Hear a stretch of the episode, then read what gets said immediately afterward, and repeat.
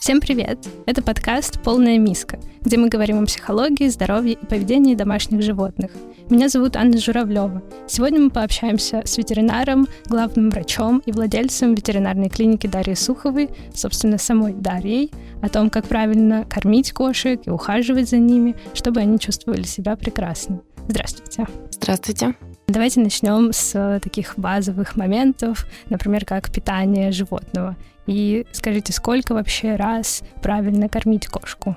Кошку важно кормить не именно сколько раз, а важно соблюдать объем корма, который рекомендован производителям, например, если мы говорим о сухом корме. Там на упаковке всегда написано, сколько грамм в сутки должна съедать кошка. И владелец уже по своему усмотрению делит это либо на два раза, либо есть кошки, которые не очень жадно нападают на корм, и то есть можно насыпать полную миску, она в течение дня будет сама подходить и брать сколько ей необходимо. Но вообще, если у вас кошка очень любит покушать и быстро съедает корм, то лучше кормить 3-4, а то и 5 раз в день, чтобы это было регулярно, но маленькими порциями. Если вы, например, на работе и не можете регулярно это делать, можно использовать автоматические кормушки. Хорошо. А можно ли давать кошкам домашнюю еду или только корм? Вообще ветеринарные врачи против того, чтобы давать кошке еду со стола, потому что для кошек, например, запрещено употребление им в пищу соль, которая всегда у нас в еде в нашей присутствует на столе. Также им запрещены специи, поэтому ветеринарные врачи всегда за корма сухие, но не масс-маркет, которые очень низкого качества с высоким содержанием растительно-соевого компонента, а это корма профессиональная, корма премиум, супер премиум, холистик класса. Вот, тогда питомец будет здоров. А можно кормить кошку собачьим кормом или наоборот собаку кошачьим? Или здесь есть какая-то разница? Ну вот если кошка один раз поела собачий корм, это не критично. Просто тут важно понимать, что в кормах идет содержание микро-макроэлементов и питательных веществ рассчитано на собаку. А тут будет этот корм есть кошка, и как бы для кошки это будет не совсем полезно, она будет либо переизбыток этих веществ получать, либо наоборот недостаток. А вот собаке есть кошачий корм категорически нельзя. Потому что даже от одного употребления у собаки может наступить интоксикация, отравление. Там содержится таурин, который необходим кошкам и полезен кошкам, но он токсичен для собак. Ну, я не знала. Хорошо, давайте тогда про уход поговорим. А сколько раз нужно мыть животное? И вообще нужно ли это делать? Или кошки сами себя вылизывают, и этого достаточно? Вообще природа наградила кошек этим уникальным талантом. Э, они могут умывать себя сами. Ну, конечно, если кошка испачкалась где-то очень сильно, то ей нужно помочь. Или это какие-то вещества, например, там, которые нельзя слизывать, там моющие средства, если она испачкалась. Конечно, ее надо обязательно помыть. Вот. А так кошка сама прекрасно с этим справляется. И лишний стресс, э, ну, все знаем, как кошки не любят купаться и воду, лишний стресс ей совершенно не нужен. Нужно ли вычесывать животное? Вычесывать обязательно нужно, потому что хоть кошки и вычесывают сами себя языком, у них язык с колючками специально предусмотрен для вычесывания, но кошка проглатывает эту шерсть, и особенно если длинношерстные кошки, мейн-куны, например, или персидские, это может потом плохо закончиться.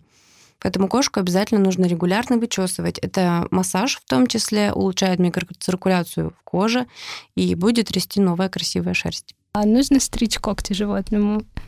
Тоже не всем кошкам, потому что есть котики, которые с этим хорошо сами справляются, но вот пожилые кошки, которые уже не точат когти, либо это кошки, которым была проведена операция по подрезанию связок, то есть они не могут выпустить когти, их поточить, тогда обязательно нужно, потому что иначе они могут врастать в подушечки, это будет очень болезненно, тут уже нужно будет обращаться к врачу и потом обработки делать. Тогда давайте поговорим как раз про э, медицинскую помощь. Вообще, как часто нужно водить животное к ветеринару? Если это молодое животное, у которых нет хронических заболеваний, то достаточно посещать ветеринарного врача один раз в год. Там врач вам предложит сделать УЗИ брюшной полости, УЗИ сердца, сдать анализы крови и мочи. Обязательно ли стерилизовать или кастрировать кошку, кота? Согласно всем э, современным исследованиям, это нужно делать. То есть у кошки такая физиология, что если ее организм не воспроизводит потомство регулярно, что тоже сказывается на ее здоровье, если она часто рожает, то у кошки развиваются заболевания молочных желез, заболевания яичников и матки. Особенно, когда владельцы дают кошке даже однократно гормональные препараты, чтобы она не просила кота. Это очень плохо. От них быстро вырастают кисты на яичниках тому же кошку надо будет оперировать не планово здоровую, а уже с патологией. Это и дороже, и дольше реабилитации, и сложнее сама операция. А в каком возрасте это лучше делать? Это можно сделать с 4 месяцев, либо когда кошка набрала 2 килограмма веса. А нужно ли как-то подготавливать животное к операции? Перед операцией всегда мы рекомендуем сделать обследование. То же самое, это вот УЗИ сердца, потому что это будет даваться наркоз общий, кошечка будет спать. Это анализы крови, чтобы посмотреть, как работают почки, а состояние организма в целом они нам показывают, обязательно УЗИ сердца. И кошку да и собаку стерилизовать не во время половой охоты. То есть никогда кошка просит кота, нужно немного подождать, например, там хотя бы неделю, и уже после этого стерилизовать. Если у кошки постоянная течка, это уже гормональный дисбаланс, то тут уже, конечно, ждать нечего, уже надо врачу об этом сообщить и стерилизовать уже, ну, как врач скажет. Вот если животное не стерилизованное, и, как вы сказали, кошка просит кота, то есть ли какие-то советы, как сделать этот процесс не таким неприятным и для животного, и для хозяев? Нет, это природа. Э, самый сильный инстинкт — это инстинкт размножения, один из самых сильных, поэтому он толкает кошку на всяческие приключения, ухищрения, как и найти кота. Поэтому человек тут бессилен. Какие самые распространенные заболевания встречаются у кошек и зависит ли это от породы?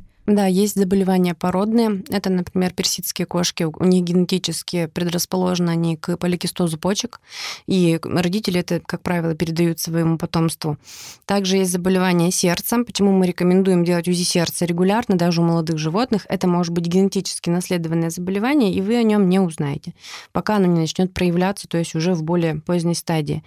Да, поэтому есть э, заболевания, которые наследуются генетически, породно, и об этом нужно знать перед тем, как вы покупаете покупаете котенка, к чему быть готовыми, к чему больше всего обратить внимание. Вот. А чаще всего кошки, наверное, болеют. Это мочекаменная болезнь, или по-правильному уролитиаз она называется, хроническая болезнь почек или хроническая почечная недостаточность. Э, ну и иногда проблемы с поджелудочной железой, желчевыводящими путями, желчным пузырем.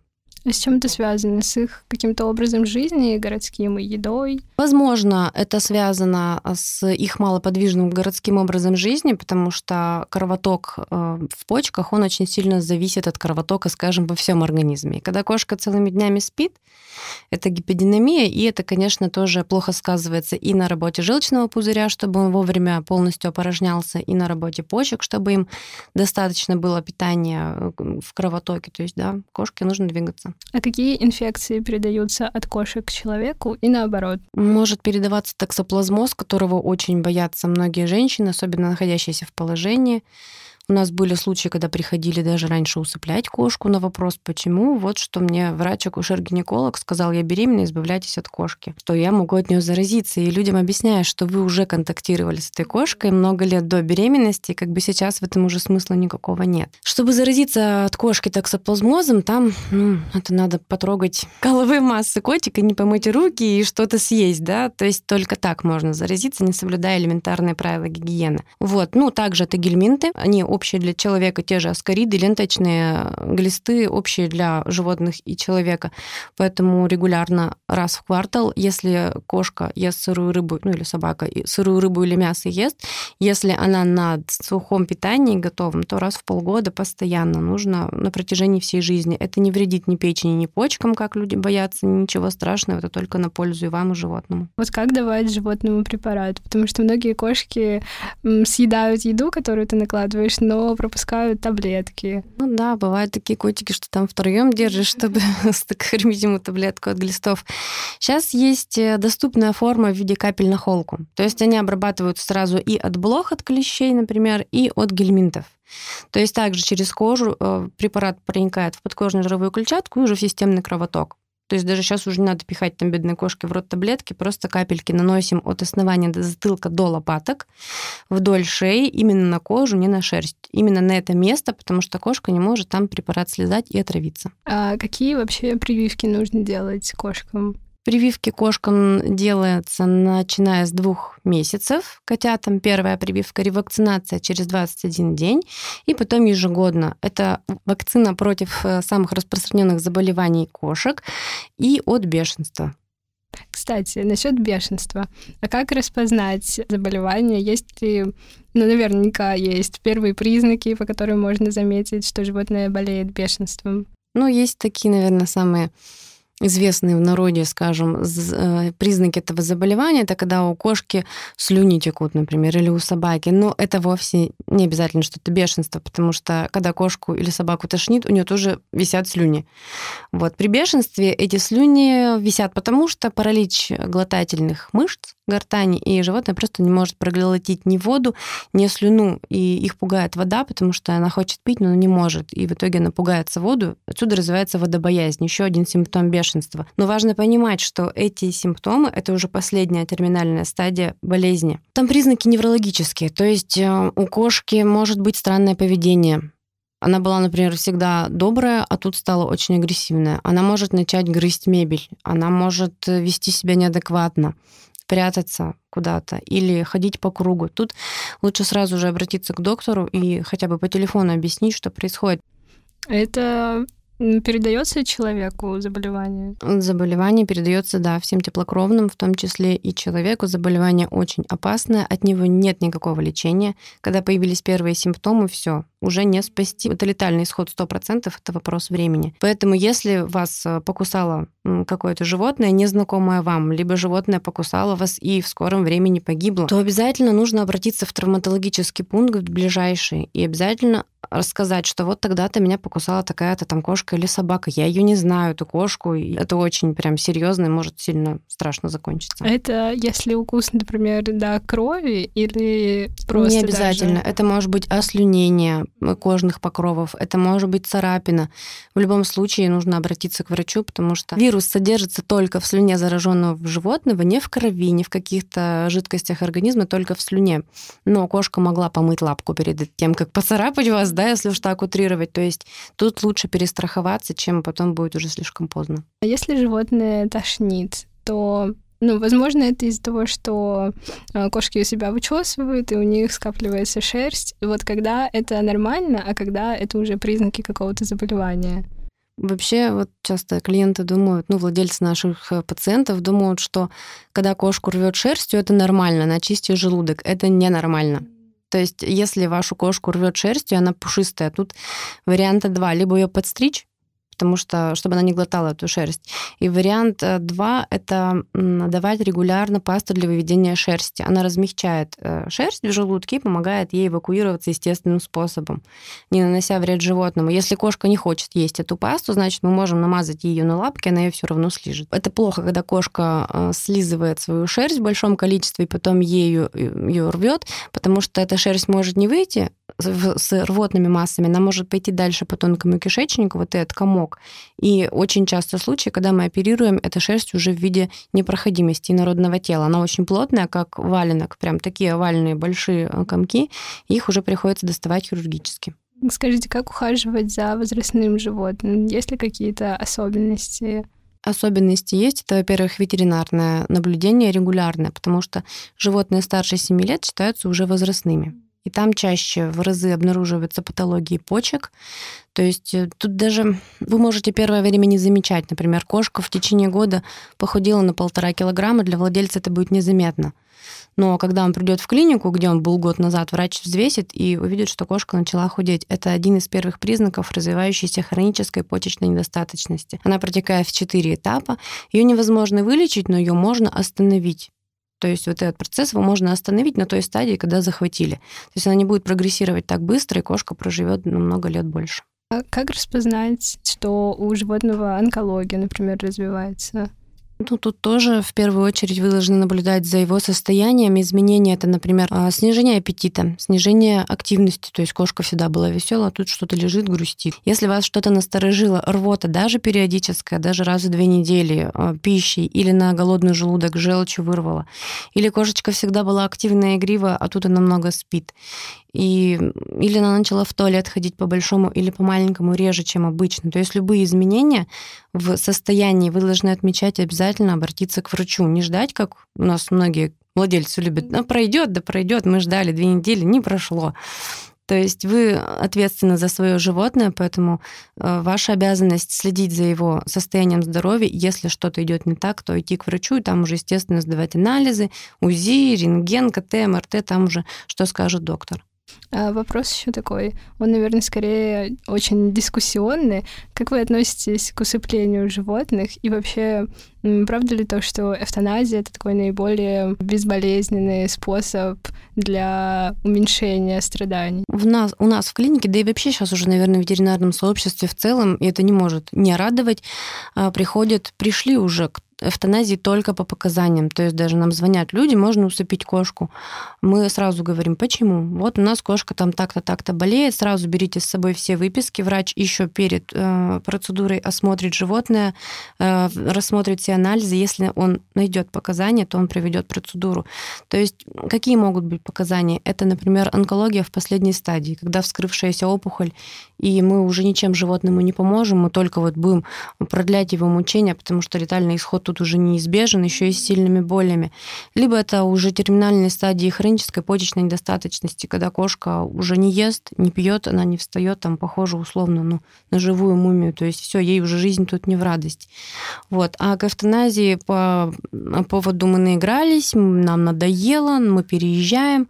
То есть к этому, конечно, резко негативно отношусь, потому что когда берешь животное, надо осознавать свои возможности. А сейчас э, летний сезон, и у меня такой вопрос: как обезопасить животное от клещей и от каких-то подобных паразитов? И это, наверное, должно отличаться у животного, которое живет в городе, и у животного, которое живет в частном доме. Угу. Можете рассказать? Да, обязательно нужно обрабатывать животное, особенно которое гуляет на улице, от блох и от клещей. От блох, чтобы обезопасить кошку, потому что блохи переносчики большого количества заболеваний, в том числе и гельминтов. То есть при укусе может кошка заразиться гельминтами. А от клещей обрабатывать, потому что котик может принести клещей на себе вам в дом. Как таковые клещи, которые опасны для собак, они не опасны для кошек, но э, представляют опасность для человека и для собак. А если клещ уже впился, то что делать? Какие первые шаги нужно предпринять. Угу. Его не надо заливать спиртом, бензином, маслом, всем чем угодно. Его не надо заливать, потому что клещ э, дышит со стороны хвостика, так скажем, у него дыхательное отверстие. Когда вы его душите вот этими маслами, он задыхается и впрыскивает в кровь свою слюну что тоже не очень хорошо. Просто нужно взять пинцет и как можно ближе к коже, то есть где у него голова находится, ухватить покрепче и вращательными движениями его оттуда вытягивать. Место укуса ранку обработать спиртосодержащими жидкостями. А сейчас, мне кажется, очень часто ну, чипируют животные. Я хотела бы спросить, зачем это делать? Вообще нужно ли? Нужно однозначно. Это уже, э, слава богу, мы приходим к таким современным тенденциям.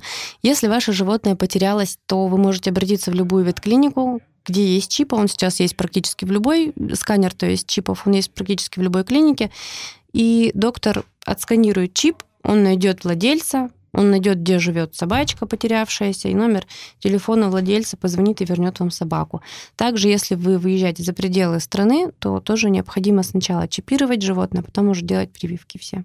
А как происходит эта процедура? У вас в клинике, например, такое делают? Да, делают. Она не болезненная для животного, это как прививка.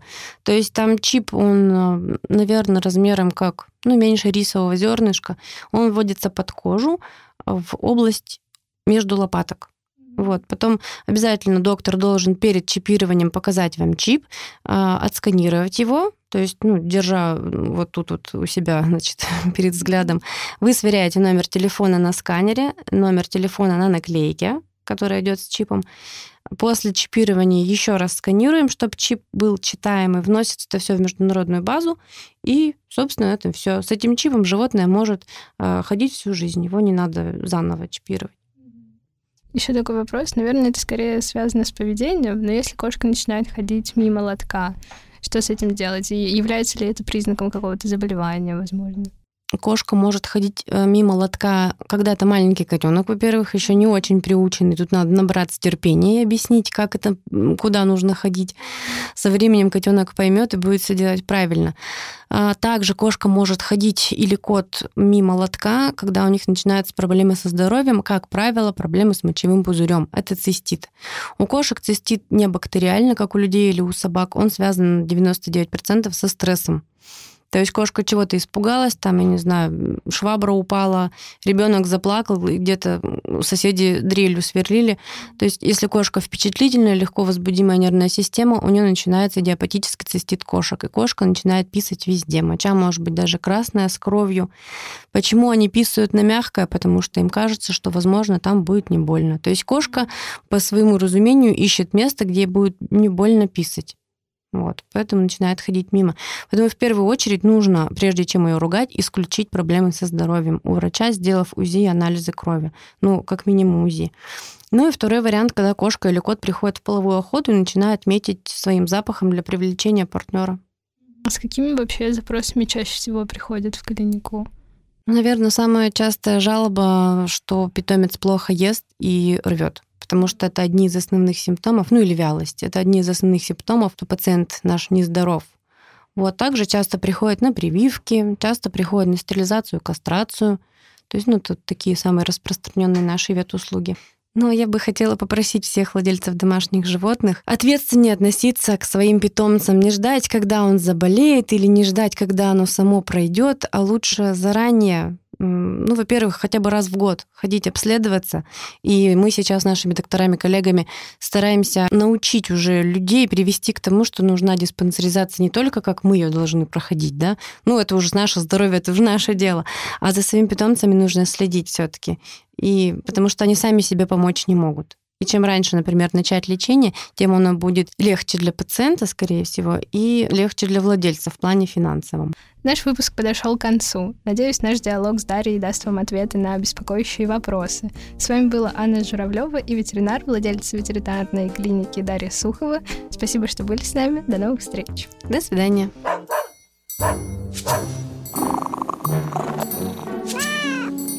Bye.